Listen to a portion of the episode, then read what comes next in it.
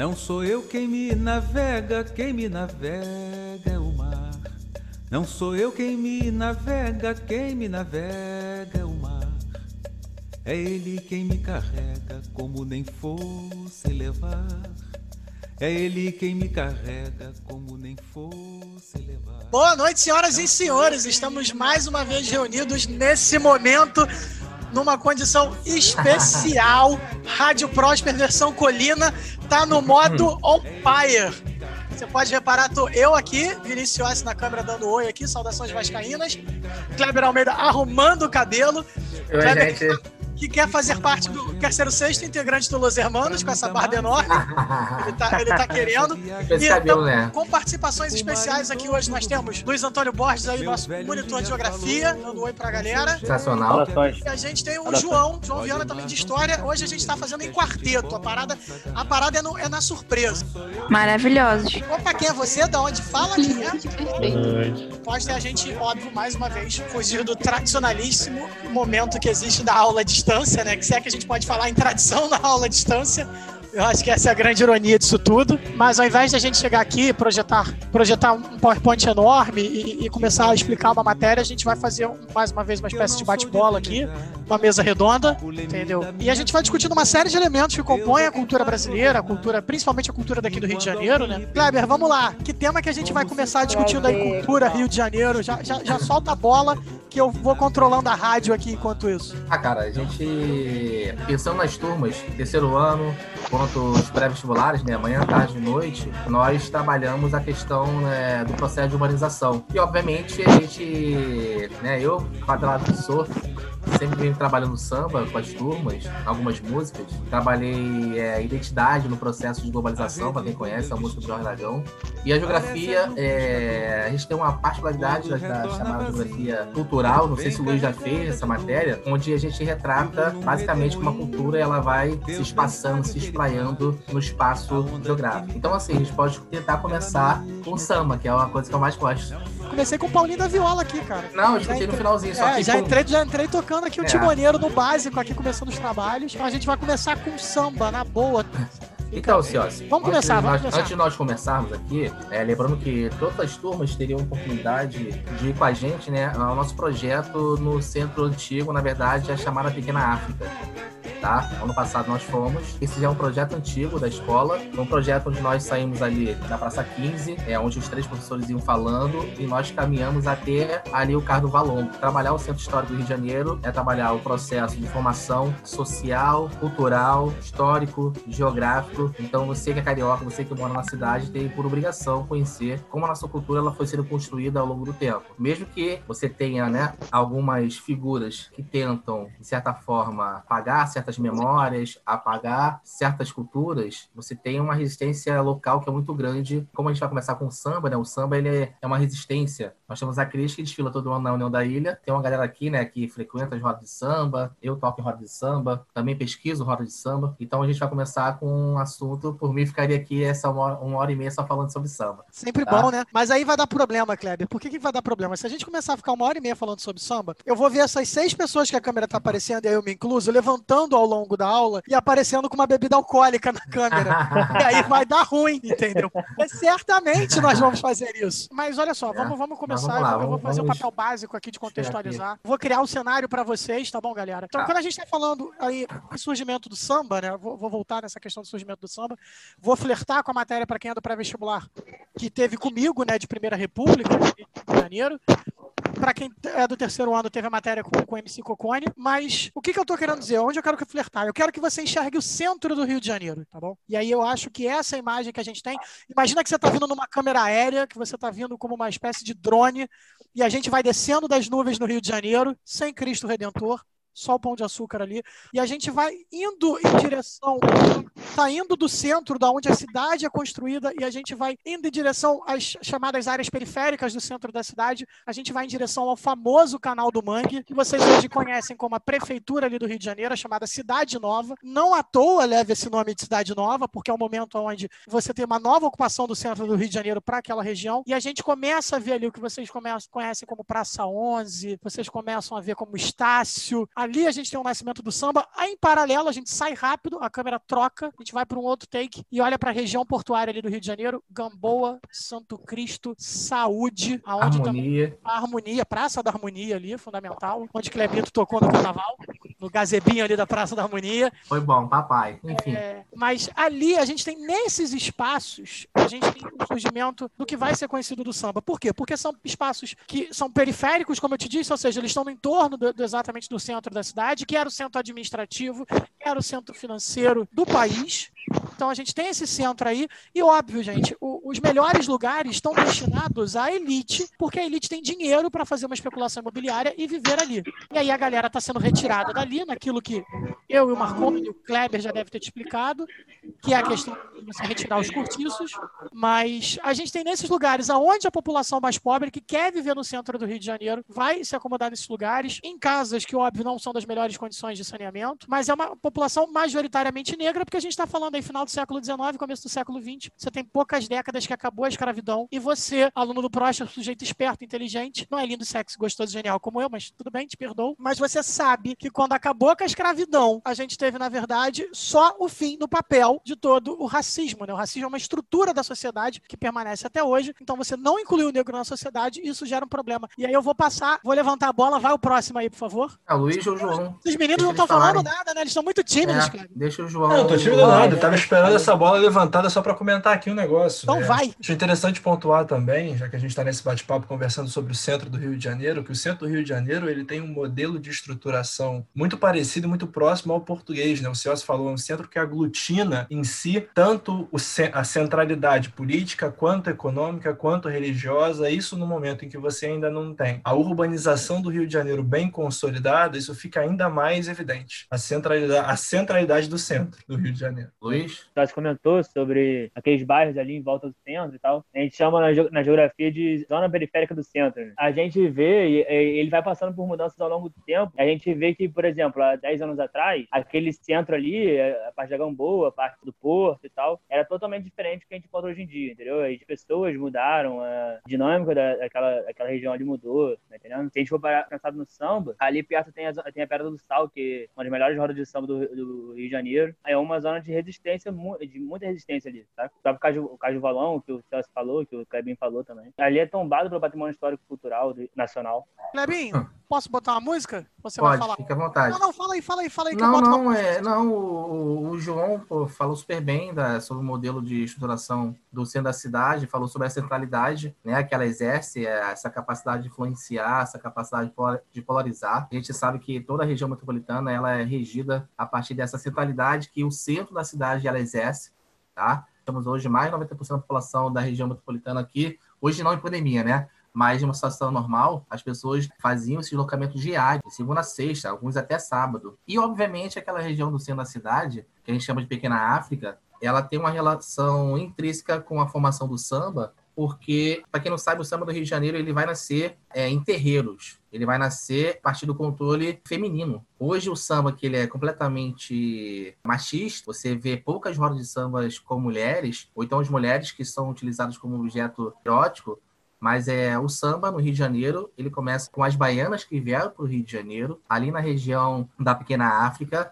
Então você tem né, o principal símbolo é a Tia que fica praticamente em frente ali, né, à Pena do Sal, que o Luizinho acabou de falar. Então, assim, ela exercia um papel como matriarca, ela exer- exercia o papel como rezadeira. Então, a gente está falando da questão das religiões afro-brasileiras. Então, a gente está falando da. O bando é só, se não me engano, nos anos 70, né, né ô Cios? Mas a gente está falando basicamente do candomblé, tá? É... Não, é final do século XIX, início do século XX. Então, assim, Niterói. é Niterói, exatamente, é. E é brasileira, né? Isso que é bacana. Mas, então, a Tia Seata, ela tinha esse papel de organização é, em relação à questão da religiosidade, em relação à questão dos batuques, né? Do samba dentro do terreiro dela. Ali acontecia tudo. A questão das comidas, a questão das reuniões. Logicamente, vocês falavam de política. Ninguém vai para um espaço só fala sobre os aspectos do seu cotidiano. Você fala de política também.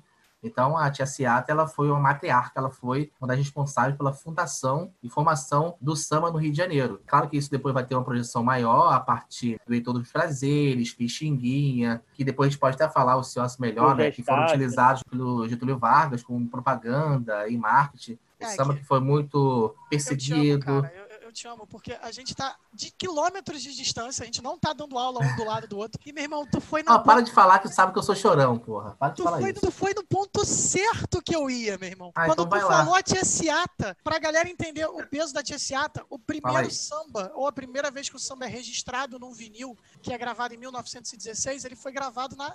Ele foi composto na casa da Tia Ciata. E eu vou dar play pra vocês numa versão mais nova deles aqui, que é uma versão na voz do Martim da Vila. O Kleber já sabe se eu tô Já sei falando de quem é, É. o que, que eu vou colocar pra tocar, porque a letra é ótima. Pra Pelo gente telefone. discutir.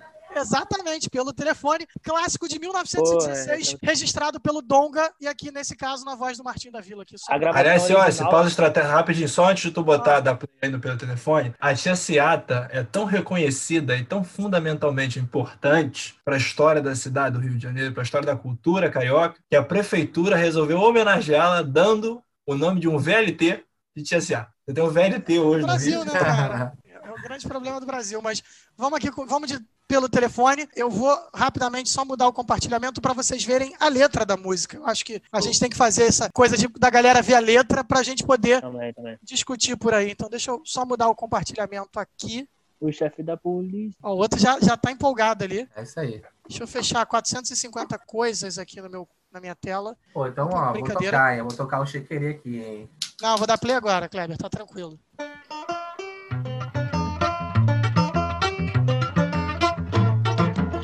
Chefe da polícia pelo telefone manda me avisar que na carioca tem uma roleta para se jogar. O chefe da polícia pelo telefone manda me avisar, é sim, que na carioca tem uma roleta para se jogar. Ai, ai, ai, deixa as mágoas para trás, ô rapaz. Ai, ai, ai, fica triste se és capaz e verás. Ai,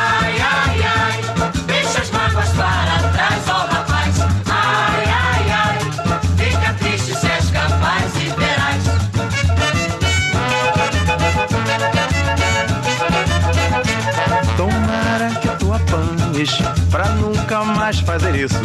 Roubar amores dos outros e depois fazer feitiço.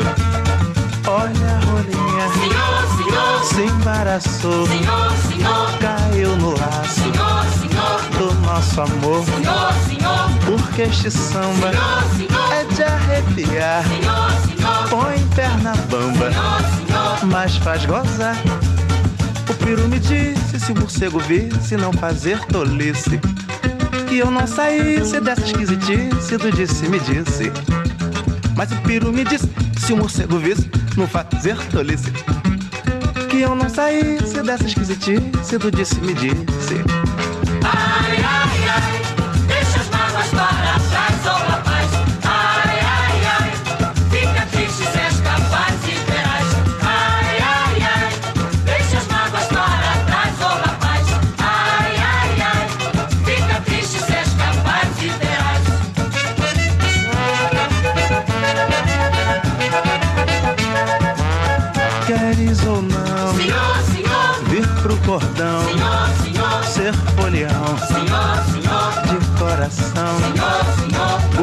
samba é de arrepiar. Põe perna bamba, mas faz gozar.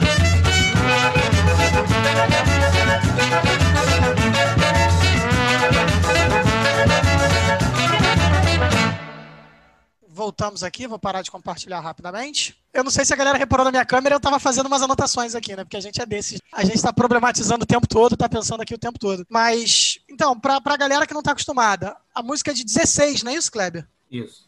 1916, ela é registrada pelo Donga, mas ninguém sabe se foi o Donga mesmo, né? Na verdade, a gente acredita que seja uma composição coletiva. Pra galera que não tá acostumada, como é que eu posso dizer? O estilo desse samba tá um pouco diferente. Talvez uma galera aí que tá acostumada deve ter olhado e deve ter falado assim: nossa, que samba é esse?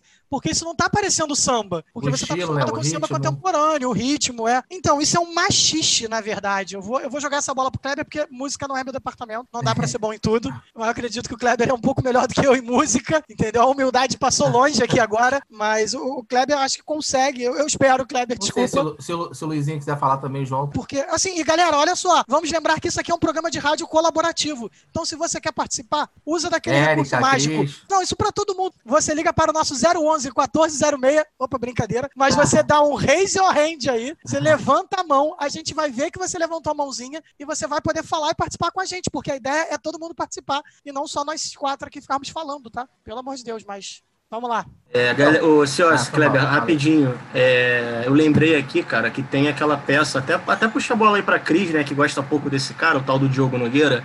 Uma peça que ele gravou chamada Ah. Sambra, que conta a história do samba. Porra, sensacional, conta a história da Tia Ciata, do, do Donga. Eu vou, eu tô com o link aqui, eu vou mandar no grupo pra galera. Quem quiser assistir depois, super indico. Rodrigo, bota aí, você vai falar, bota no chat, é, porque aí todo Botei mundo aí. Boa. Bom demais. Tô bacana. Kleber, ou Luiz, ou- Então, ou, João, alguém? Quer falar, Vai Luiz? pro João?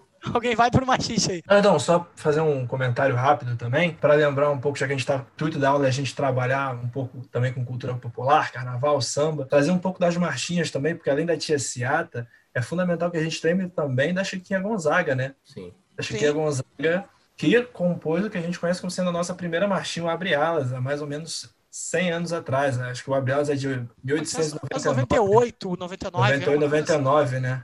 É, por aí. Que é uma, é uma marcha rancho, né? Nossa primeira canção fuliana. Então, aí botando de novo a centralidade das mulheres na nossa festa. Fundamental. O rancho ele é mais arrastado, né? Ele é mais lento. É. Parece mais aquela meio romaria, né? Vai todo mundo Sim, assim se sim. arrastando. É diferente.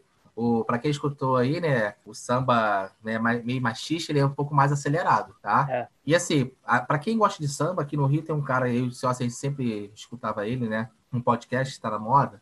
É o Luiz Antônio Simas. Então, assim, ele, ele começa a definir. Mas é um gênio, meu irmão. né? Ele é o gênio do Nossa samba. Ele Senhora. começa a definir que o samba carioca ele vai ser diferente dos outros sambas porque passa a ser um samba urbano. O samba baiano ele é é um samba do recôncavo, do recôncavo, que é mais rural, assim como assim como de Pernambuco, assim como de Minas. A gente acha que samba só tem no Rio de Janeiro. Aí a gente se acha foda, né? Nossa, o samba de São Paulo é uma merda, não. Muito etnocêntrico isso, né? É, tem samba sim no país inteiro. E a, a diferença é que o nosso samba ele vai ser o samba urbano. Então a gente falou da Tia Ciata, ele falou sobre, o João falou sobre a Chiquinha Gonzaga, e aos poucos você vai ver na modificação dessa estrutura que é marcada pela questão feminina, e ela passa a ter, o homem vai se transformando, onde o homem ele vai meio que ganhando a projeção e ocupando o espaço que era da mulher. Principalmente porque é, o samba ele meio que sai do terreiro e passa a tocar nas rádios, passa a tocar na esquina e obviamente isso meio que vai se perdendo um pouquinho essa característica, a questão do território, que é um conceito da geografia. Então o território ele que tem essa relação de poder, tanto que você tem alguns territórios, né, na cidade durante esse período que foram removidos, que foram destruídos, que foram realocados. Então você também começa a falar sobre um processo de favelização na cidade do Rio de Janeiro, ali no final do século XIX. Então você tem o Morro da Providência, que era o Morro da Favela, que tem relação com a Guerra de Canudos. A gente tem pouco tempo, estou falando de uma forma um pouco mais acelerada. E não só o Morro da Providência, mas o Morro da Conceição, que é onde fica ali a Pedra do Sal. Então você tem todos os morros do centro, né? Tinha o antigo Morro do Castelo, que foi removido por completo na década de 20. Morro de São Carlos, no centro, onde você tinha o Luiz, o Luiz Melodia. Então, assim, galera, falar sobre o samba é também falar sobre a cidade do Rio de Janeiro, sobre sua construção social, sobre sua construção política, sobre a sua construção cultural. Então, assim, pouco tempo para gente, a gente exercer esse papel aqui, esse, esse encontro, né, esse debate. Mas, enfim, pode continuar, senhora. Não, então, vamos, vamos deixar os meninos falar. Enquanto a gente tá fazendo aqui, eu tô de podcaster, eu tô mandando mensagem pra cada um, tô falando aqui, controlando, Tu tá controlando o administrando, som. né? Tu é Tô o só administrando 10. hoje, é. Não, não, que camisa 10 aqui, rapaz? Eu jogo de 8. Meu ídolo jogava de 8, ou jogava de 31, meu irmão. 10 jamais. É mesmo? Tô vendo aqui. esses estilos de samba, ele- a gente começa, o samba vai evoluindo com o tempo, evoluindo no sentido de, de se, se modificando com o tempo, assim. A gente pega lá no início esse- esses sambas um pouco mais acelerados, que é o samba machiste, Aí vai depois, vai começar a ter aquele samba de seresta, aquele samba que é na viola, que o cara quase não tem batuque, faz uma seresta. Aí vai ter os- aquele chorinho do, da época também do Noel Rosa. Vai, ter, vai, vai mudando muito o samba. O samba vai, vai se modificando com o tempo, assim. O Klebin falou do Morro de São Carlos, primeira escola de samba a se chamar escola de samba, assim, foi Estácio de Sá, que na época era Unido de São Unido Carlos. de algo São tipo assim. Carlos. Unido de São Carlos. É Unido de São Carlos e agora Estácio de Sá. É a chamada de berço do samba, aquela área toda ali. Foi onde surgiu o samba enredo, começa a mudar o estilo de, composição também para um, uma outra vertente e tal. Queria muito falar do cara genial que é o Martim da Vila. O Martim da Vila é um cara, para mim, Vascaíno, né, cara? e ele, ele é sensacional. Eu, meu- eu tenho um primo que toca com ele e ele fala que o cara é sensacional. Eu já atendi ele algumas vezes no, no trabalho que eu faço no, no carnaval. Aí, É, o Luizinho ele é pode simples chamar a gente pra, pro camarote no carnaval, hein, Luiz? Olha ele com vários cara. esquemas, hein? Eu trabalho no carnaval, pô, se eu pudesse curtir alguma coisa. Mas é isso, sambas dele. Ele fala muito sobre a história do samba também, muito samba. Assim. Ele fala que tem um samba circopado que eu nunca ouvi falar na minha vida. Tinha várias formas de, de se fazer samba. Vamos completar, João? Não, fala do, a fala do Luiz foi perfeita. Pequeno comentário aqui para falar. Quando a gente para para pensar sobre cultura popular e sobre carnaval, especificamente no samba, a gente tem que traçar um retrato que é o seguinte: justamente por conta dessa associação com as populações pretas, periféricas e, e marginalizadas do Rio de Janeiro nesse período, samba e carnaval durante toda a Primeira República foi caso de polícia. Muito importante falar disso. A Primeira República reprimiu o carnaval com violência. E aí, o Ciosi falou mais cedo que talvez queira chegar à Era Vargas, não sei quanto tempo a gente tem, mas isso só se altera quando Vargas traz o carnaval e incorpora ele como um, marco cultural do ser brasileiro. E aí isso começa a ser repensado, né? O carnaval começa a mudar, começa a mudar de cara, começa a ficar mais elitista, começa a perder um pouco esse aspecto mais popular e se misturar com outros com outras culturas que vêm, na, na verdade, da Europa. Eu acho que é isso. assim, Eu não sei quanto tempo a gente tem, então não quero me alongar muito nas falas. Se preocupa com isso não, não se preocupa com isso não. Meu papel hoje aqui é controlar. Daqui a pouco a gente só faz uma pausa para os reclames.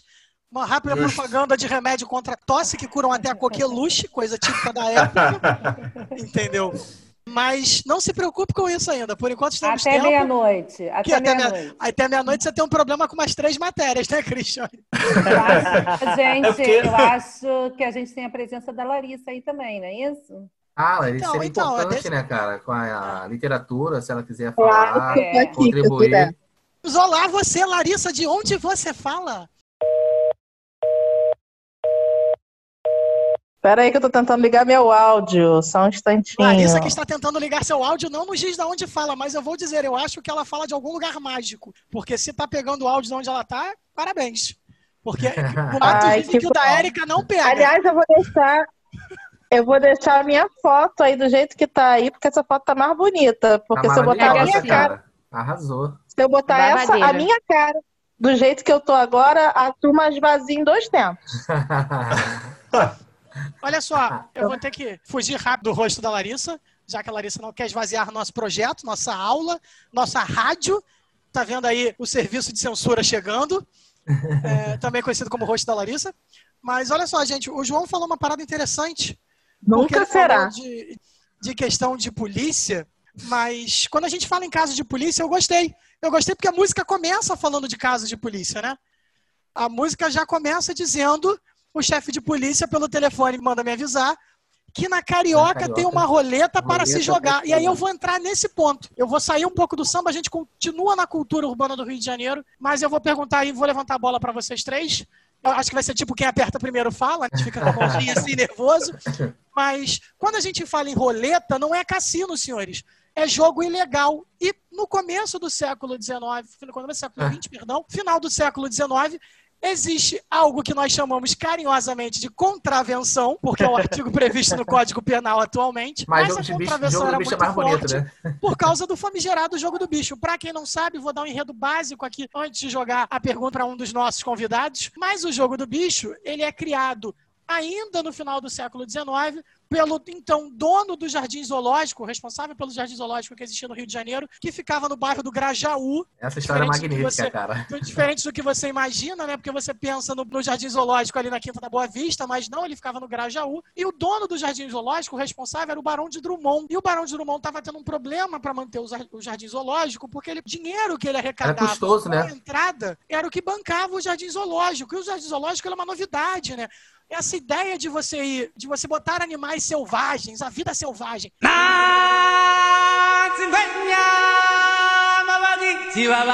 naquela época é uma coisa nova de você criar uma ideia de, de você conseguir ir na África, no exótico, é, sem precisar sair da sua cidade. E aí eles fazem isso, óbvio, na Europa, né? A gente tem esse hábito infeliz de imitar europeu. Na verdade, se a gente parar para pensar, é eles que dependem da gente, né? A gente que deu batata para eles, por exemplo, que não tinha batata lá, vamos deixar quieto, e eles vendem batata frita como se fosse a novidade deles. Ou então batata Mas- inglesa. Ou batata inglesa, quando a batata, na verdade, é Porra, americana.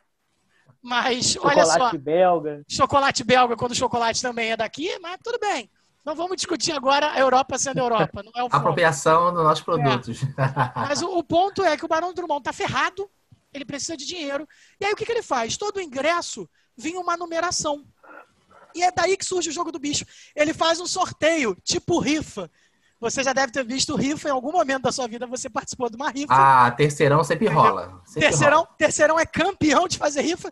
Esse ano a gente não tá tendo rifa, porque nós estamos disso, em cara. sala de aula, né? Tô sentindo, não tô sentindo falta de perder meu dinheiro, Mas não. eu acho que vai rolar uma rifa virtual. pra formatura É, dos alunos. Eu vou, eu vou começar a divulgar a rifa virtual do terceirão para a formatura de 2021 dos alunos. Faz delivery Mas- de brigadeiro. Caraca. Mas A então, Erika tá surtando aqui, a Erika tá quase chorando. a Erika tá rindo horrores ali. Mas o que, que ele faz, gente? Ele pega a numeração, e a numeração, ele pega o final, do, são quatro dígitos, e aí ele separa em casas, representando cada animal que tinha no zoológico, tá bom? Por isso, se você, já, se você tem mínimo conhecimento de jogo do bicho, você pergunta por que, que tem leão, aí tem o peru, aí tem o veado, e aí tem o cachorro, tem a águia, tem a cobra, sabe? Porque era o que tinha no zoológico. E aí cada animal representa um lugar do zoológico e num determinado horário, no final do dia normalmente, num determinado horário, ele fazia um sorteio baseado naquela casa do milhar, via a numeração e a pessoa ganhava uma premiação para ele tentar fazer o zoológico encher. E o zoológico enche. Só que a galera percebe que é uma, ó, uma sacada óbvia, né? De você começar a fazer um jogo de apostas baseado nessa numeração. E é daí que surge o famigerado jogo do bicho, jogo do bicho que existe até hoje. Eu conheço pessoas, conheço pessoas, tô olhando na tela aqui para as pessoas Que que, de vez em quando vão em determinados funcionários da escola e falam: qual é? Sonhei, sonhei aqui com uma coisa. Vai ali pra mim e faz uma fezinha. A pessoa tá ali morrendo de vergonha. Que não é a Érica, que Ô, tá igual a tá? Ô, eu acho legal você Erika falar tá assim, né? vermelha, mano. Eu acho maneiro falar assim, ah, é a fezinha, né? Pô, eu É, adoro, eu adoro essa ideia de fezinha, é- é- cara. é essa, essa hipocrisia, cara, né? Da questão Eu, eu acho ótima a ideia de que você tira né? toda que você atribui toda a questão ali pra Deus, fala, não, Deus vai me ajudar. Tô cometendo um crime, mas Deus vai me ajudar. Entendeu? É muito Mas, gente, sensacional. é, eu vou. Se a Passa a bola só. A Thalita, Não, não a Thalita falou que- aula. Ninguém tá vendo. a Thalita comentou aqui no chatzinho, aqui, ó, que ela teve uma aula semelhante no período de vestibular dela e que o tema da redação foi identidade da música brasileira nos dias de hoje. Aí, eu não vou perguntar qual ano não, tá? Porque então, é, vamos deixar quieto, senão a gente vai vamos deixar quieto. Eu também vai aqui. falar que o ano de vestibular não, tá? É, 2006, falei. Mas olha só. Eu Vamos vou lá, ficar galera. mais quieta ainda. É, já que entramos no jogo do bicho, já que eu te apre- apresentei pra galera que não tá acostumada ao jogo do bicho. E aí, gente, como é que é essa ideia? Vamos bater uma bola com eles. Como é que a gente pode definir rápido, porque óbvio, é um exercício muito complexo, de como é que tá essa relação do jogo do bicho. A gente, o Kleber já entrou na questão da fezinha aqui rápido, já mostrou uma questão de como o jogo do bicho mexe com esse imaginário popular, mas como é que o jogo do bicho funciona na cidade inteira? Porque ele permanece até hoje, cara. Você tem perto da escola ali na colina tem um cara pra fazer jogo do bicho. Ali no Cacuia tem gente pra fazer jogo do bicho. Na perto Não, da e casa minha agora- avó, tem jogo do bicho em todo lugar. Agora- e agora é, é organizado, tem a maquininha, meu irmão. Agora é com agora- Vamos máquina. fazer Agora online, você, quer ver o resultado? Eu entro aqui no deunopost.com.br e vejo. Vamos fazer Caraca, online É o nesse bagulho. nível. Nível de Mas- organização bizarra, né? Pessoal, pessoal Mas- que frequenta mais da Baixada Fluminense tá muito mais acostumado com isso também. Baixada Fluminense é, existe isso a cada esquina, assim, é muito mais, muito mais do que aqui- presente do que aqui no Rio, tá ligado? E aí? Aqui, vai lá, vamos lá. Eita, a Larissa falou. Vamos lá, Larissa. Quer falar uma coisa, Larissa? Não, meninos, eu tô adorando, tô aqui de espectadora hoje. Mas se eu precisar falar, eu vou levantar minha mãozinha aí e eu falo, tá, tranquilo. Fique à vontade. tá bom? Gente, Bom, para ser bem, para ser bem técnico aqui, eu acho que a gente pode falar que o jogo do bicho ele é extremamente popular, absolutamente popular, e que, portanto, ele está presente como fachada em diversos estabelecimentos usam, se usam, são usados de fachada para fazer o jogo do bicho. Tem o jogo do bicho funcionando em diversos botecos, borracharias, tem sempre aquele aquele sujeito sentado do lado da banquinha de jornal com aquela cadeira de colégio, aquele pronto, tiozinho, né? colado no poste o resultado do jogo do bicho do dia anterior, provavelmente. E aí é, é bem simples. É, você tem que escolher um par de dezenas ou um par de bichos é, que representa quatro dezenas. E aí esse par constitui um milhar. Tipo, dezena 15, 23. Forma um milhar 15, 23. 1523. Se atém a explicar as coisas básicas, não explica como é que você joga, se é no milhar, Ah, se é no cruzado, tá. se é cercado. Senão a gente está ensinando o aluno a fazer contravenção. Pelo amor de Deus, não, João. Não eu tô- isso. Eu estou explicando tecnicamente só e somente regra do jogo. Pra A regra Pra do fins é só didáticos. isso, Fins didáticos, exatamente. É, é puramente para fins didáticos. Mas se alguém Puramente. ganhar, lembra da gente. Opa, É cultural só, apenas. Cultural. Exatamente, é puramente para fins acadêmicos e didáticos. Isso. E aí a gente tem justamente o jogo do bicho como sendo absolutamente popular e justamente por funcionar nesse, nesse esquema de dezenas, né? Tem muita gente que usa sonhei com a placa do carro, sonhei com um cavalo, vou jogar no jogo, vou jogar no cavalo, então vou jogar na dezena da placa do meu carro. E assim o jogo do bicho começa a se espalhar cada vez mais, né? Como o, Ciossi falou. É, a divulgação rola pela internet, por rádio, enfim. E aí você tem várias opções de aposta, né? E o prêmio geralmente varia conforme a probabilidade, sabe? Eu acho que É. basicamente Ô, Cios, é, é interessante, né, que a gente tá falando aqui do jogo do, jogo do bicho. eu tô. Eu tô É. vai, vai falando enquanto eu tô abrindo uma referência. A gente tá falando sobre o jogo do bicho, galera. E assim, contravenção, algumas figuras vão surgir, né, importantíssimas. Você vai ter ali uma simbiose ali com as escolas de samba. Então, muitas escolas de samba, elas passam a serem, né, é, compradas, organizadas a partir dessas figuras. Então, assim, meu irmão, é, você tem algumas importantes, né? Do meu tempo, né, é o Anísio da Beija-Flor. Então, assim, todo A mundo... Beija-Flor, Anísio. Então, assim, todo mundo conhece, né? Eu sou de 83, então a fase minha de carnaval, moleque, é dos anos 90.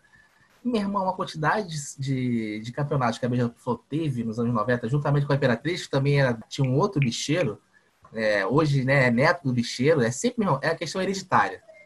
Parece até a doação de Seis Marias. Então, assim, é filho de não sei quem, é neto de não sei quem, essa coisa vai herdando. Isso é muito bizarro. né? Eu não sei se o da Viradouro também é. Se eu não me engano, ele também, Também é. é. Também, Também é. é. Então, cara, assim, a, a Beija-Flor chegou a. Desculpa, desculpa cortar. A Beija-Flor chegou relaxa. a fazer um samba sobre o jogo do bicho. É, Acho que isso é muito louco, né? Mas, isso é gente, muito louco. o jogo Então, do bicho assim- faz parte do imaginário. Não tem como, É. né?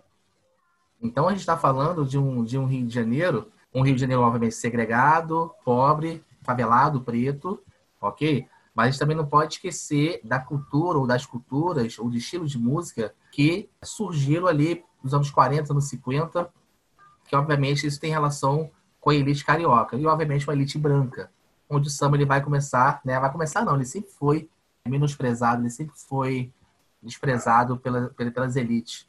Mas começa a pensar e ver o surgimento de outros estilos musicais que, obviamente, não se assemelhavam, vamos dizer assim, ao samba. Ou então você descaracterizava o samba para dizer que não era samba, mas no fundo tinha um sambia ali no fundo dele. Ô, É, quer falar, Sócio? fui olhar as fontes, o bom de ter uma memória boa é isso. Porque eu usei fontes que falavam sobre o jogo do bicho na época. O bom de você ter sua dissertação do seu computador é que você tem suas fontes todas ainda salvas. Vou explicar aqui, achei aqui na página exatamente onde estava a fonte. O pessoal E- sabe que só é dissertação. Não, não, não, deixa quieto. Vamos deixar quieto, senão eu vou ficar morrendo de vergonha. O grande ponto, por que, que o jogo do bicho sempre foi combatido? A contravenção sempre foi combatida porque uma das coisas que o governo federal se estabelece é criar um sistema de loteria. E você tem um jogo do bicho, é um jogo paralelo que não era controlado pelo Estado. Então o Estado não arrecadava nada. Não é uma questão de simplesmente você impedir a galera de jogar, de considerar. Óbvio, tem um padrão cultural, tirar da população pobre isso. Mas a população pobre não queria jogar no jogo da loteria, que a loteria é criada. Ela quer jogar no que ela está acostumada. Então fica essa questão de apropriação do controle sobre o jogo. E aí é engraçado que quando a gente olha para os jornais, o jogo do bicho era combatido pela polícia, uma questão completamente moralizante, e o governo execrava, mas você pegava os jornais da época e você viu os chamados palpites. Vou ler uma riminha aqui. Eles botavam umas riminhas como se fosse no meio dos classificados, que era palpite no jogo do bicho. E aí eu tenho uma rima daqui, que deixa eu ver aqui, a rima é de... Essa rima aqui, Kleber, é de 2 do 4 de 1904, tá? Caraca. E a rima diz assim, ó. Deves fazer um mistério desse palpite esotérico, mas joga teu medalhão ou no urso ou no pavão. E vinha assim, no meio do jornal. Ou tem uma propaganda, ou literalmente vinha propaganda. E aí eu vou ler a propaganda para vocês. E a propaganda vinha assim, ó, método de se jogar ganhando-se pela certa, não precisando de palpites, sonho, sorte ou espiritismo, visto que a base do cálculo é a matemática, que hoje dominou a sorte e seus caprichos, desafiando-se o mais provecto engenheiro ou arquiteto e matemático a consultar o método e contestá-lo, dando-se 5 mil contos de réis, na verdade não era contos de réis, nessa época já até cruzeiro, 5 mil cruzeiros, a quem provar que não se ganha pela certa. Obtém-se o método por cinco cruzeiros na Rua da Conceição, número 11.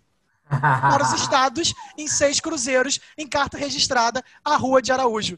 Ou seja, o jogo do bicho, por que, que eu estou falando isso para vocês? O jogo do bicho ele mexe tanto com o imaginário, e óbvio, gente, hoje ele vai levando a ramificações que nos dias contemporâneos explicam o surgimento das milícias, porque o jogo do bicho está relacionado ao longo da história do Brasil com uma série de problemas, mas vamos deixar isso quieto por enquanto.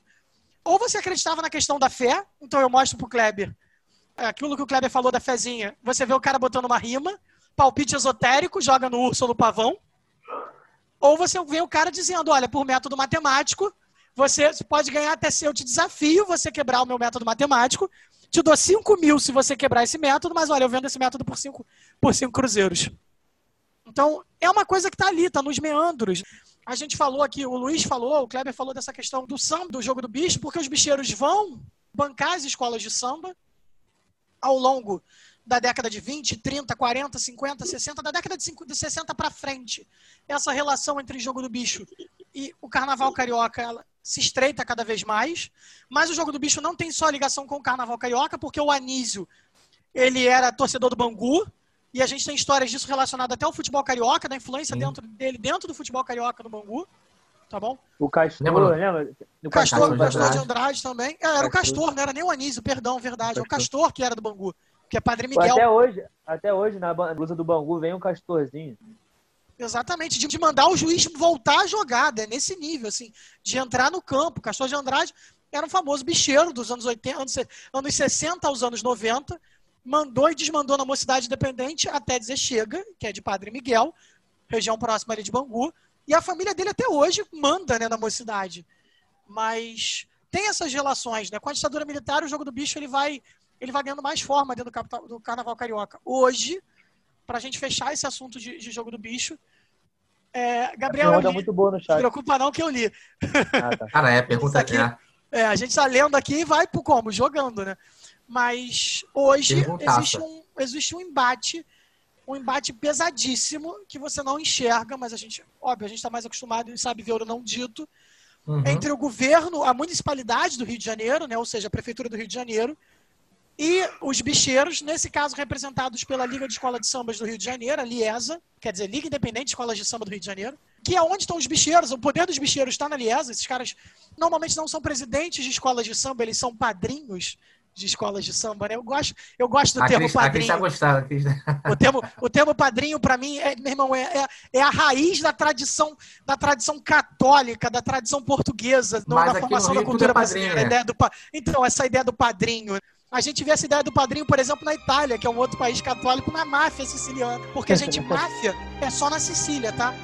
A gente chama tudo que é italiano de mafioso, mas mafioso é só o da Sicília, o nome da organização da Sicília. Só pra vocês aprenderem, mas mudei rápido, né? Aí vem a figura do padrinho, o chefão Sim. do, o mafioso. Mas esses caras são padrinhos de escolas de samba, mas por eles serem padrinhos, eles são os caras que estão na Liesa. E aí o embate hoje é o quê? O jogo do bicho quer continuar controlando, óbvio, o carnaval carioca, porque é uma indústria que gera milhões, tem que se chamar de indústria isso, e gera milhões Sim, por mês no Rio de é, é uma indústria. Carnaval- Funciona o ano inteiro. Você pode não gostar de carnaval, cara. Você pode ser um nerd louco, jogador de LOL, jogador de Magic, e achar que o carnaval é um ótimo momento pra você ficar jogando RPG o dia inteiro. Culpado. É, Mentira, tu vai pro bloco com a gente também. Cara, o carnaval Muita é contragosto, mas vai. Muito contragosto, mas vou. Mas o carnaval é fundamental para a cidade do Rio de Janeiro porque segura a economia da cidade, tá bom? E aí você tem esses caras que querem ter uma lucrar com essa questão, e aí você tem óbvio o governo, o governo municipal, e aí nesse caso representados pelo Crivella, né, já que é o prefeito atual, por enquanto, de acordo com o Supremo Tribunal até o final do ano, porque estão mantendo as eleições, mas que quer óbvio retomar esse carnaval quer, quer tomar o carnaval, quer tirar a influência da Liesa e quer tomar o carnaval para ele. Ele alega que quer, óbvio, gente. Ele quer Quer democratizar. fazer um culto. Kleber, não, não vamos entrar nesse mérito. Eu vou confiar na capacidade do Bispo Crivella de se- de saber separar o poder temporal do poder espiritual. Ele quer É. cuidar da gente. Eu não vou entrar nesse mérito, gente. E para mim eu vou numa questão de dinheiro. É dinheiro, são milhões que a Rio Tour ganha. E ele quer controlar o carnaval, porque são milhões que a cidade ganha. São empregos que são gerados. O Luiz acabou de falar que trabalha no carnaval. Gente, vocês têm que entender que o carnaval é uma máquina que movimenta muita gente. É muita gente que tá. Você tá pensando no. Você pensa no hotel, vamos lá. Você pensa na escola de samba, no hotel, na companhia aérea. Mas pensa naquele cara que mora numa favela, aquele cara que luta para conseguir uma autorização da prefeitura para ser um vendedor ambulante. Com certeza. Cara, essa uma semana Cara, que esse cara trabalha de carnaval sem E, parar ô, todo senhor, dia, e é o meu irmão, mercado. sustenta a casa dele por muito tempo. E é o mercado ilegal também, né? É, quem trabalha de camelô, que trabalha É. vendendo água na rua. Não, e essa galera, e essa galera, ela tá toda a sendo, economia da é. cidade. e essa galera tá sendo retirada, gente. Essa população tá sendo retirada do seu local de trabalho desde o Pereira Passos, quando ele cria o código de posturas, que não quer vendedor ambulante. Isso é uma luta que a gente está há 116 anos tendo. Então, assim, quando eu digo que existe essa briga aí, é porque o carnaval movimenta muito dinheiro. Eu não vou entrar na questão religiosa do Crivella, sabe? Não, não- não me É interessa nesse caso. Eu acho que o dinheiro, eu acho que nesse caso o dinheiro fala muito mais do que a, a posição religiosa dele e a questão do que ele acredita como fé. Entendeu? Ele sabe que como prefeito, por mais que ele deteste o carnaval e que vá contra os princípios religiosos dele, ele sabe que se ele quebrar o carnaval, ele não vai ser mais político nunca. Então ele, óbvio, tem que manter o carnaval e ele tem que fazer com que o carnaval capitalize, porque é um dinheiro que ele vai investir e isso reverte em propaganda política para ele no ano eleitoral como o nosso atual. Tranquilo? Não, isso, isso é muito, é muito presente, cara. Muito presente. Eu tô trabalhando no carnaval, vai fazer quatro anos já. Quatro anos, eu acho. Antes do Crivella era uma estrutura totalmente diferente. A animação era, era diferente, tudo era diferente. Mas até com o Crivella, a gente consegue perceber claramente assim o quanto que o carnaval mexe com a economia do, do Rio de Janeiro, tá entendendo? Tipo, E vai, e vai continuar aí- mexendo sempre, gente. com certeza. A gente O- falou, a gente falou sobre a zona periférica do centro, falou sobre aqueles bairros ali em volta do centro, do Rio de Janeiro. Aquele ba aqueles bairros ali, Santo Cristo, atrás da. Ah, a região portuária e a região é. da Cidade Nova, elas vivem do carnaval. Ali atrás da, da Marquês da Sapucaí, aquelas casinhas todas ali viram Camarote, né? ambulante. Todos, Sim. todos, todos. Sim, Entendeu? é, mas, é, É, gente, e é exatamente de, isso. 7 às- de 6 às 6 da manhã, todo dia. E, e, cara, só, só no camarote que eu trabalho, trabalham mais de 200 pessoas. Só no camarote que eu trabalho. Tá Entendendo? São mais de 14 camarotes, eu acho. Não, é mais. Não, Então e- acho que e- eu 16 sei, camarotes. E- E aqui Isso está fora falando, o Luiz está falando do, do, do evento em si, né? A Cris, que desfila todo ano pela União da Ilha, mas ela é portelense, ela gosta de falar isso, né? Bem alto. Para nós que somos da, da ilha, eu saí da ilha, mas sou da ilha, a gente consegue perceber, quem é um pouco mais próximo, galera, a escola não para. É igual o sentimento que não pode parar, beleza, Rodrigo? Então, assim, galera, carnaval acaba, né? Tem em fevereiro, às vezes em março. Galera, quando chega ali, ó, em maio, volta tudo de novo. Voltam as tias costureiras, falou- tem as pesquisas, tem a compra de materiais. Então já tem a, né, começa a questão das- da- dos sambas, qual será o tema. Então assim, galera, no máximo dois meses, entre aspas, parado, mas por trás já tem essa movimentação. Então assim, a escola de samba, todas elas funcionam o ano inteiro. Então gera emprego, gera renda, gera impostos. Então o município arrecada, galera. Então assim, nos últimos anos, se você perceber assim, né, tudo bem que, que o, o carnaval desse ano quem ganhou foi a, a Viradouro. É interessante que, sim, a Viradouro, meu irmão, tem dinheiro da prefeitura de, de Niterói. É, meu irmão, 2 milhões. Então, assim, a, o luxo que ela tem, os investimentos que ela tem para bancar o ritmista, o cantor, para ter os melhores carros. Então, assim, em dois anos, a Viradouro, ela, ela, ela subiu, foi vice e agora foi campeã. Isso é muito doido, em dois anos, galera. Né? Isso tem a ver Então, com grana, tem a ver com grana, tem a ver com planejamento, esse- com organização, enfim. esse assunto do carnaval, o Kleber vai me entender. Eu acho interessante a gente parar pra pensar. A galera é nova, não, não tem noção disso. Óbvio, a Cris tem, Thalita tem, Larissa tem, a Erika tem, a galera mais antiga tem. Mas a gente tem que parar pra pensar e tem que dar o mérito pro Brizola nessas horas. Leonel Brizola, vocês vão ver esse nome no terceiro ano com o Marconi, porque o Brizola vai estar envolvido ali a partir do momento da ditadura, quando era governador do Rio Grande do Sul. Mas o Brizola, quando assume o governo do estado do Rio de Janeiro na década de 80, ele que é o cara que faz a, a Sapucaí. Ele pega a Marquês de Sapucaí e vai criar o sambódromo. Porque a rua já existia. Porque o carnaval, gente, para quem não sabe, o carnaval até a década de 80, ali, quando ele cria o sambódromo, era na Rio Branco. O carnaval era na Rio Branco e na Intendente Magalhães. Na Intendente Magalhães continua. São os grupos mais abaixo, né? São, são as escolas de samba de menores. E ele tira da Rio Branco porque, meu irmão, a Rio Branco não foi feita para passar uma escola de samba. Passava-se os blocos, os cordões, que é o tema do nosso, da próxima bola, né? Já tô soltando spoiler da onde eu vou, Já qual caminho que- eu vou chegar. Em Brasília, 19 horas. Mas. É isso aí. É Brizola com Darcy Ribeiro ainda. É, o Brizola, é, então, o Brizola assume o governo do A passarela estado. Ribeiro. O, o Darcy Ribeiro, que, gente, é um brilhante antropólogo, cara que foi ministro da Educação do João Goulart, sai do Brasil, junto com o Brizola, ele, o Brizola e tantos outros, durante o período da ditadura civil-militar, retorna e ele é um antropólogo, um cara estudioso da, da, da sociedade brasileira. Darcy Ribeiro, para quem não sabe, é o cara da frase que eu já disse algumas vezes, eu acredito que o Kleber já deva ter dito isso para vocês algumas vezes. Darcy Ribeiro diz a frase que a crise da educação no Brasil não é uma crise, é um projeto. projeto. Essa frase de autoria dele, tá? Mas então, a ideia ali é que a Rio Branco não era feita para isso. Ela sim foi pensada lá pelo Pereira Passos como avenida central para circular pessoas e capital numa cidade em 1904. Em 1980, meu irmão, a densidade demográfica do Rio de Janeiro já explodiu. Sabe? O Kleber e o- Luiz são os mais indicados para falar esses dados, não é minha área. Por isso que temos geógrafos. É, mas. E as escolas de samba, os cordões passavam, sei lá, duas, três mil pessoas, no máximo. Entendeu?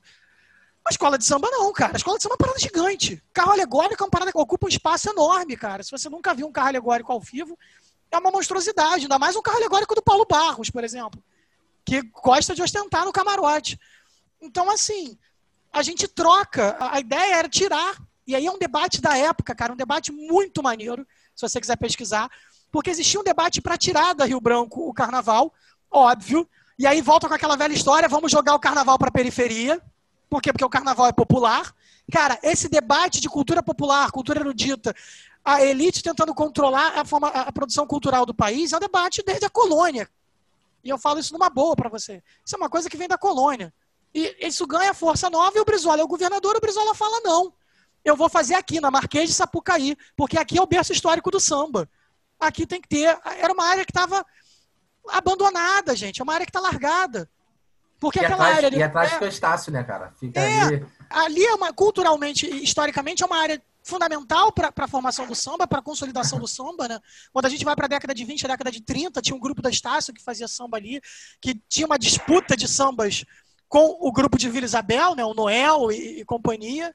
É, ali Então, tem a estátua do Ismael A- Silva. é, ali bebe história, ali é a história. Você chega ali e, e- e chega uma aura a te afetar. E, pô, era um lugar que era um mangue originalmente, era um lugar que, no começo do século, o mangue era um lugar de prostíbulos, tá bom? Era um lugar de prostíbulos da cidade, é um lugar que vai ser drenado, vai sofrer obras.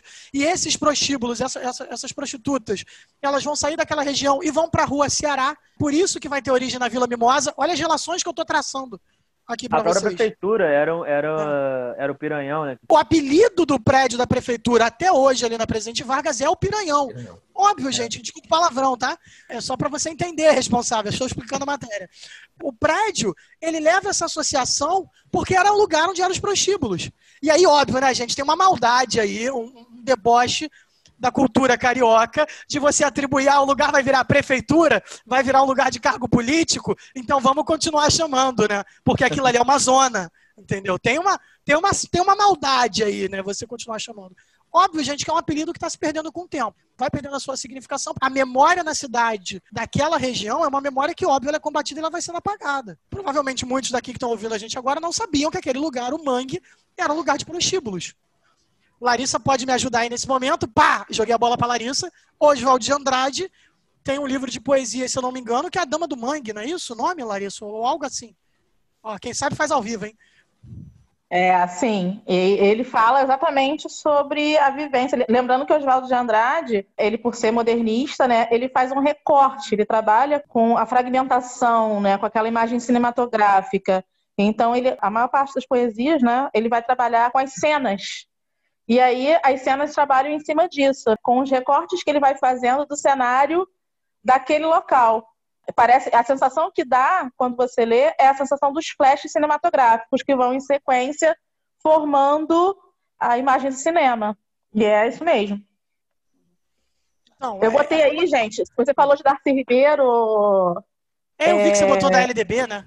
É, ele, Darcy Ribeiro que dá nome à LDB, a nome da, nome da nossa Lei de Diretrizes e Bases, que é a lei que rege a nossa educação, a rege a educação no Brasil, a nossa lei máxima da educação no Brasil, é a Lei Darcy Ribeiro, né? O nome É. da nossa lei. Mas perdi aqui o foco que a Larissa começou a falar e eu comecei a lembrar do livro, das cenas. Eu fui aqui dando aquela leve viajada. Aproveitando que a gente está em literatura rapidinho, só fazer mais Vai, um João, comentário. vai, vai que é tua. A gente, tá- a gente tem também um sujeitinho fundamental para a literatura brasileira chamado Lima Barreto. Não sei se vocês já ouviram falar. Um pré-modernista, já no final da vida, ele escreve é, se referindo à cidade do Rio como uma cidade dividida, e aí a gente pode, é, o Luiz e o Kleber podem falar muito melhor sobre como o centro da cidade, ele é ao mesmo tempo um local, vamos usar o termo geográfico aqui, que é concentram-se elites e ao mesmo tempo concentram-se também periferia. O Rio de Janeiro, o centro do Rio de Janeiro ele, é caracterizado por essa dualidade. E Lima Barreto já na década de 20 ele vai escrever, deixa eu pegar aqui a citação certinha para não falar bobagem, que o governador da cidade está preocupado em transformar o centro em dois, um europeu e outro indígena. Só para pontuar aqui fundamental, Lima Barreto morre em 1922 e aí já no final da vida ele segue como fez em toda a sua trajetória literária, denunciando o preconceito e as desigualdades raciais e econômicas do país. Desculpa te contar, nós temos um professor aqui da escola, a Marcela já Eu mencionou ia aqui, falar isso, É, Kleber. o João, que- coitado, o João mais novo que não é- sabe. que é o André, que ele é assim, meu irmão. Ele, tem- ele é mestre ele- em ele- história ele é- e literatura ele é brasileira mestre- com, com Lima é. Barreto. Ele é mestre e doutor em Lima Barreto, sabe? E deixa eu dar a última, então. O Fala aí. André vai fazer um pós-doc agora fazer- é. sobre Lima Barreto. Olha isso. Ele Ele vai descobriu, fazer- ele Eu descobriu uns, uns contos fala. novos, não foi, Larissa? Foi, ele descobriu Foi. uns pontos novos do Lima Barreto, que ele não, não, não tinha estudado ainda. E ele vai fazer um trabalho novo agora no pós-doc que ele quer fazer para poder trabalhar Lima Barreto. De novo, ele já é mestre em Doutor, Doutor. mestre, doutor e agora. Ah, é, acho que o doutorado doutor dele, é, acho que o doutorado dele é em literatura africana, se eu não me engano, porque ele estava fazendo Ele doutorado falou de Clara. Nunes no doutorado. É, eu, é, eu lembro tá. que o doutorado não era Lima Barreto, porque eu estava tendo aula com ele no doutorado. Sim, ele estava no doutorado e eu era aluno dele. Isso eu lembro. Mas, mas é isso aí, o André é um monstro, gente. Eu não tenho nem o que te É, é um aluno cara. próspero, só um adendo também, aluno tem uma galera que tem acesso aos materiais que o André fez de Lima Barreto na plataforma. Mas se alguma turma por, porventura não tiver, É, eu posso pedir autorização o para ele. pré-vestibular não tem. Porque É. eu Até eu vou aula querer, com o cara. André. É, então, Muito eu bom, posso pedir autorização a ele e colocar na plataforma de vocês na pasta de literatura. Gostei. O André é um monstro. O André é um monstro. E O André normalmente dá essa aula do Lima. Barreto e vira uma parada sem graça até, assim. A gente, a gente, a- se ele tá dando aula de Lima Barreto, a gente entra na sala, senta e fica ali, pô, beleza. É exatamente isso. Quietinho, Se o André tá quietinho. dando aula de Nossa, Lima Barreto, eu me recolho a minha, significa- a minha significância e fico ali assistindo a aula. Chega, eu tiro cara. No, no na carnaval do ano passado, no carnaval do ano passado, a turma da, da Portela foi Clara Nunes. Aí o André me chama no chat. Kleber, tá tudo bem? Tá vendo o desfile? Eu, tô vendo, tá legal. Já sabendo que ele tinha, né? Um doutorado Doutorado. falando sobre Clara Nunes. Ok. Aí ele, você tá percebendo essas nuances? Eu, aham. Porra, tipo assim, né? Você tá percebendo essas anuâncias? Aham. Vou falar o quê? Toda, toda, toda quinta-feira eu entro no primeiro ano, o André tá dando aula. E ele tá falando assim, todo bom, cara. Não, professor, a gente pode fazer um projeto. Eu falei, vamos. Tudo que ele disser, eu tô dentro, cara. Relaxa, Sabe? Kleber. Uma hora, uma, hora, uma hora tu vai passar no dia que o Kleber vai. O Kleber, o André vai virar pra você e falar assim: vamos dar aula comigo. Ah, Aí, não, ó. não sei, ó. não sei Mas se eu... a- a- o Ó. aquele aulão que tinha Ó. no centro do Rio de Janeiro, o André ia esse ano, gente. É, eu não sei. Vai rolar, não, não. vai rolar. Gente, olha só, olha Eu- só, vamos lá, eu não tô eu- gostando ficar disso. Vamos, vamos, não, para, para, para tudo. Eu não tô entendendo por que, que a gente tá falando nesse tom saudosista, no tom do passado. A gente ainda tem o 2020.2. A gente, a, a gente consegue levar no centro do Rio de Janeiro. Todo mundo de máscara, mantendo um metro de distância, sabe? Tipo, ninguém tocando na mão de ni- ninguém tocando em nada, mas a gente consegue. Entendeu? Ou então vai alguém, né, com a câmera assim, explicando tudo, pauta aqui. Não, aí também não, né? Aí, aqui aí, em casa. aí não, aí é muita pós-modernidade pra minha cabeça, Kleber, não. Vamos conhecer o centro do Rio de Janeiro à distância, meu irmão. Aí, Não, aí é- não, não tem graça. Vou abrir, embora. vou Não abrir o Google. Earth aqui. Blogueirinho Prosper. Aí é muito É, blogueirinho, só vou aí te dizer, só vou te dizer que se você. Se eu, eu achava que eu conhecia a Clara Nunes, mas eu li a tese de doutorado do André porque ele me enviou. Caraca. Ah, é, gente, pô, isso no início do ano, né, Larissa? Vocês estavam conversando. Eu nunca mais Caraca. digo que eu conhecia a Clara Nunes. Se quiser compartilhar com a galera. Pô, gente, é fácil achar a tese de doutorado do André. É, é- é só botar o nome do André no Google que aparece, sério, não tô zoando, não. É, exatamente. É, gente. É- tá. É porque até o presente momento eu não conhecia, tem esse detalhe Então, só. Não, é você é coitado, desculpa. Você realmente não conhecia. Bola fora, produção, foi mal. Mas é de boa, gente. Se vocês tiverem curiosidade, assim, alguns professores de vocês, fica a dica. Grande maioria da equipe do vestibular, né? Isso eu posso falar feliz e contente. A grande maioria da equipe do vestibular tem mestrado ou doutorado. Assim, alguns não têm ainda, porque alguns, por exemplo, estão com preguiça, né, de fazer a prova, Kleber. Então, voltando, falando sério aqui agora, Kleber até Eu vou travou a linha no ventilador. Acho que até Travou, travou a internet, até caiu, moleque. Ele fugiu! Ele fugiu! Coitado, Ele Vinícius. fugiu. Mas falando sério, vocês podem procurar, gente. Óbvio, eu prefiro que vocês perguntem para os professores de vocês, porque a galera disponibiliza, a galera diz onde tá e tal. Mas a gente vai sempre avisar isso para vocês, cara, vocês não vão entender nada. Mas não é não vão entender nada porque vocês são burros nem nada do gênero. Pelo contrário, é porque é uma escrita acadêmica, é uma escrita muito especializada, com um linguajar técnico, principalmente é, física, química, biologia, matemática, que o linguajar técnico é maior ainda, entendeu? Sabe? Então, assim, mas você pode procurar. Eu digo tranquilamente que a tese de doutorado e tese de mestrado da Yara, dizer, a dissertação e a tese da Yara estão na internet, que a tese do Mauro está na internet, que a tese do Marco está na internet. A tese não, a dissertação do Marco e do Mauro está na internet, a minha dissertação está na internet, a tese e a dissertação do André estão na internet. Então, assim, você acha da galera toda. Você pode procurar e, assim, você pode ver e vai entender o que, a gente estuda, né? Porque vocês veem a gente dando aula de tudo, mas a gente normalmente é especializado em uma coisa. O Mauro, se eu não me engano, estudou um polímero, porque eu lembro do Mauro na época. Ah, O Marco é alguma coisa com cinema, é é literatura e cinema, uma coisa próxima assim. A Dayara, honestamente, confesso, não sei. O André eu sabia que era, que era, que era Lima Barreto. O meu é reforma urbana e por aí vai, entendeu? O Kleber vai falar sobre favela, né, Kleber? Quando você parar de fugir de da novo, prova vai do mestrado, né, Kleber? Olha lá, ó, ó, É. a gente pega assim. Acredito que sim. Depois tem que falar contigo. Mas, ó, e aí, ó, pronto, fui, fui puxar a bola, vou ter que fazer revisão. Já senti que vou ter que ler texto de alguém. Mas olha só, gente, mas Vinícius, deixa eu só fazer uma correção aqui. O nome do poema, eu fiquei, eu estava tentando lembrar se era aquilo mesmo. É o Santeiro do Mangue. Santeiro do Mangue, eu lembrava que era, que era Dama ou Santeiro, alguma É, coisa o assim. Santeiro do que é um Mangue. livro com uma coleção de uma, É um uma de coletânea de uma coisa assim. poemas, de poemas dele, é. E aí, um dos É, primeiros poemas é o Santeiro do Mangue. Curiosamente, eu, eu sei que ele existe porque o André usou na aula. Isso nos idos de 2002, 2003, que foi quando eu tive aula Caraca. com o André. 2002, 2003, 2004. Então, você vê que a minha, a minha memória é boa, né? Por isso que eu fiz história. Eu, eu me lembro das coisas. É, A gente precisa, eu, João, a gente vai, Marconi, a gente tem que lembrar absolutamente de tudo, porque de vez em quando as pessoas perguntam umas coisas aleatórias pra gente. Que nem hoje eu recebi uma, uma mensagem de um amigo meu perguntando assim: então, tinha muitas professoras no Pedro II, professoras, óbvio, mulheres no Pedro II, no final, dos, no final do século XIX? E aí minha cara é, sei lá, meu irmão. Eu não sabia isso. Mas, gente, continuando aqui nosso programa na Rádio Prosper, edição extraordinária. Eu acho que uma outra coisa. Oi. Kleber voltou. A gente estava falando de material. Voltei. Não, eu tô aqui no. Desculpa. material da- material que a gente está falando aí do André, é, a Thalita citou o vestibular e a gente já pegou a prova, eu já pedi a Erika para botar na plataforma. É, foi a prova de 2004. É, a gente já achou aqui, a Thalita já enviou e a gente vai colocar na plataforma para quem quiser, já que foi citado né, aí no, na aula. Agora.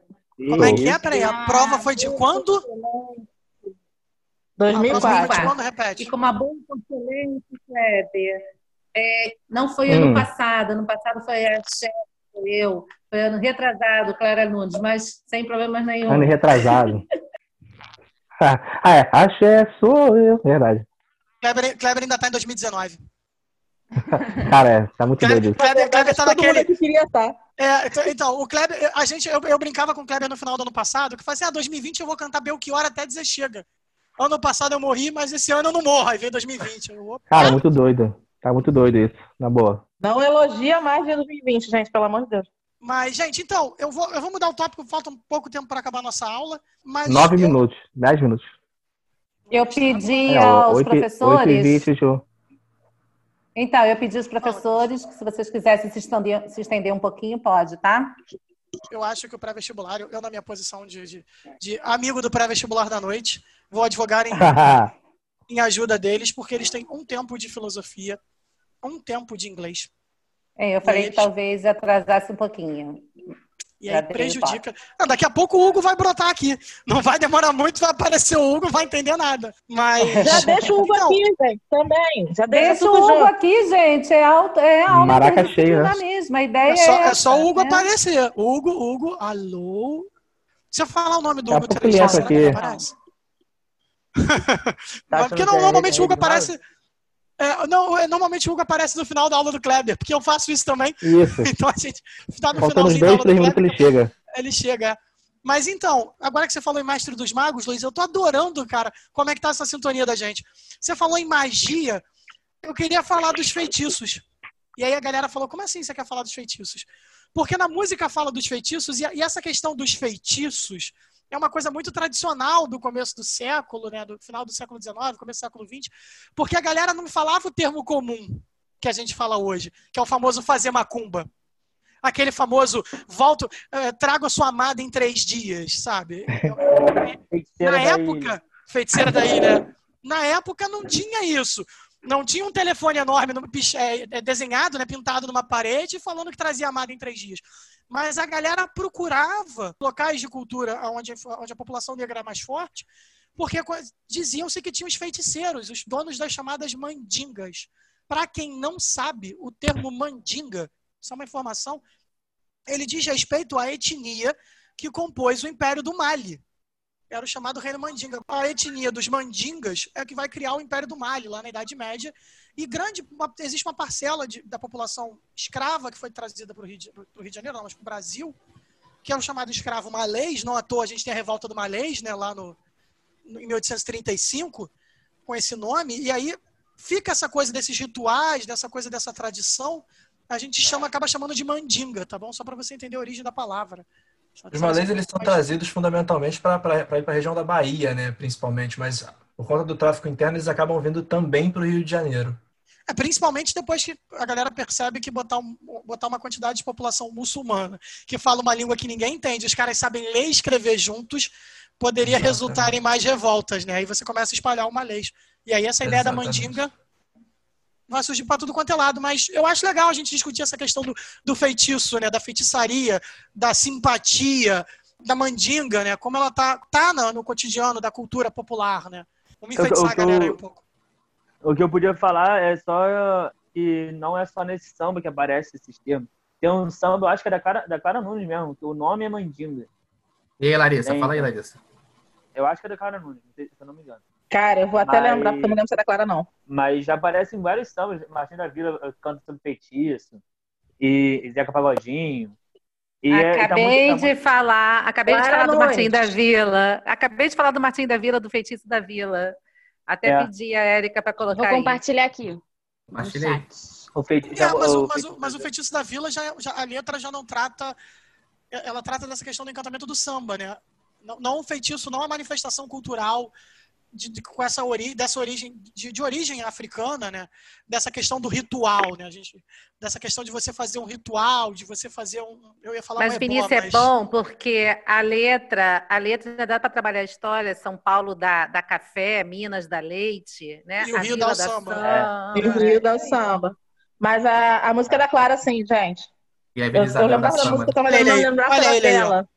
O que, que eu falei? Ó? Olha ele aí, ó. Vai tomar um susto. Oi, Hugo! Opa! Oi, e aí? Fala, senhora. E aí? Bem-vindo à Rádio Prosper, edição extraordinária Colina.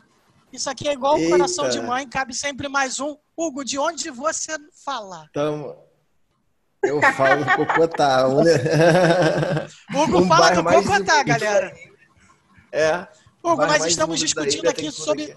sobre tradição cultural na cidade do Rio de Janeiro, do século XX para frente. Já falamos de samba, já falamos de jogo do bicho. E a gente estava falando agora da feitiçaria, meu irmão. Aqui é quem sabe faz ao vivo, Hugo. Você acabou de entrar. Então, o que, que você pode nos ajudar sobre isso? No final da nossa transmissão da rádio aqui, para a gente não tomar sua aula. Feitiçaria, cara. Sobre as mandingas, as feitiçarias, a famosa macumba, essa tradição da cultura carioca de Fazer um trabalho. fazer um Não, trabalho, é- fazer um ebó.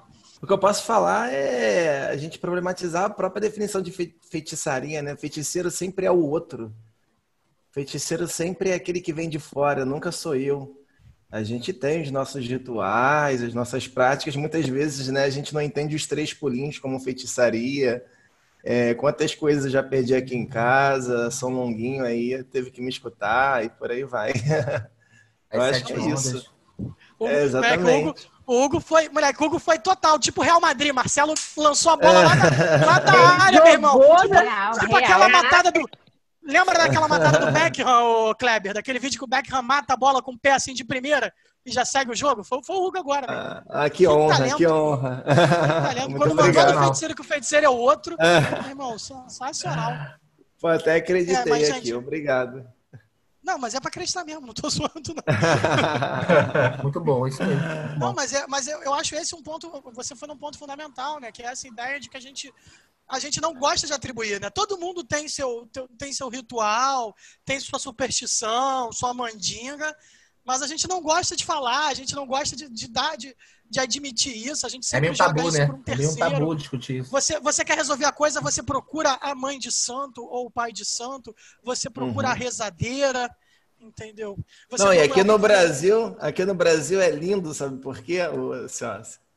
Que Aqui tem um católico não praticante. O cara é católico, mas lê o horóscopo e, e por aí vai. É um hibridismo e a gente, no geral, aceita isso, né? Eu acho até bonito que tem um hibridismo que está rolando pela sociedade e, de certa forma, eu não vejo a galera sendo recriminada por dizer que é católica e que lê o horóscopo hoje. Então, de certa maneira, né, demonstra uma espécie de tolerância, uma, uma forma de tolerância, né? Nem tudo está perdido. Não, mas, Não, mas é- aí eu queria, de novo, problematizar uma coisa. Já, já que a gente trouxe a questão Cara, da tem, tolerância tem aqui. só- três historiadores, dois, três historiadores, dois geógrafos, uma química, uma professora, uma de letras. Quer dizer, duas de letras e uma Literatura. pedagoga. Meu irmão, isso aqui tá, tá uma festa. Problematiza a verdade. E aí é, é- é importante a gente pontuar sempre que essa é uma questão histórica da tolerância. A tolerância é extremamente conveniente, tá? A tolerância é usada a partir da conveniência política, cultural e econômica que ela apresenta em determinado período. É, a tolerância com os batuques, com a reza, com a mandinga, com a macumba, enfim, é, é muito mais um antídoto à ameaça do que a sua proibição de fato representava do que uma aceitação real. Eu acho que essa ideia de aceitação, essa ideia de, desse hibridismo como algo positivo, dessa tolerância do imaginário brasileiro, desse hibridismo como uma coisa positiva, é uma construção varguista, é uma construção quando você tenta repensar a nacionalidade brasileira e isso entra como algo extremamente positivo. Mas essa tolerância, ela é, ela é extremamente questionável, pelo menos assim, eu acho. Não, claro que é questionável, assim. É até a segunda página. Tô falando aqui por alto. Eu entendo, Exatamente. eu entendo que, por Exatamente. exemplo, o que acontece com é, adeptos a- de religiões afrodescendentes em comunidades, a dominação em algumas. Não estou generalizando, né? Mas existe uma polêmica sobre a presença é, evangélica em comunidades carentes que acabam oprimindo práticas afrodescendentes na mesma comunidade. Eu tenho a ciência disso tudo, é óbvio. Mas eu- o que eu digo é que eu- é um jeitinho brasileiro. Eu estava só querendo ser simpático com o ser brasileiro, que é essa ideia mais. É, é- é mais é um, é um jeito mais malandro de ser, entendeu? Tá tudo bem. Não precisa ser tudo ortodoxo. A gente não é ortodoxo. Jeito de proceder. Era só isso que eu estava falando. Eu ouso dizer que viver não é ortodoxo. acho que ah, esse é com certeza. Com certeza. Olha a Bebel Mas- aí. Mas, gente, olha só. Estamos chegando num momento muito triste. É, Nossa rádio pirata aqui, o sinal pirata da Rádio Colina, em edição extraordinária, na sua primeira versão, versão alfa, infelizmente vai chegando ao fim. Eu gostaria de agradecer enormemente a todos os meus convidados. Vou agradecer primeiro meu parceiro, meu irmão, meu amigo, que nesse momento está utilizando das suas funções paternalistas. Oi, Bebel! Ah, calma aí, Muito deixa eu liberar aqui o som. É. Aí, filho, pessoal ali, eu queria falar com você. Não, vocês estão sabendo que tá chovendo Oi, Luísa! professor. Oi, Bebel. Oi, Luísa. Dá oi rápido aqui pro pessoal. A princesa Tiana chegou.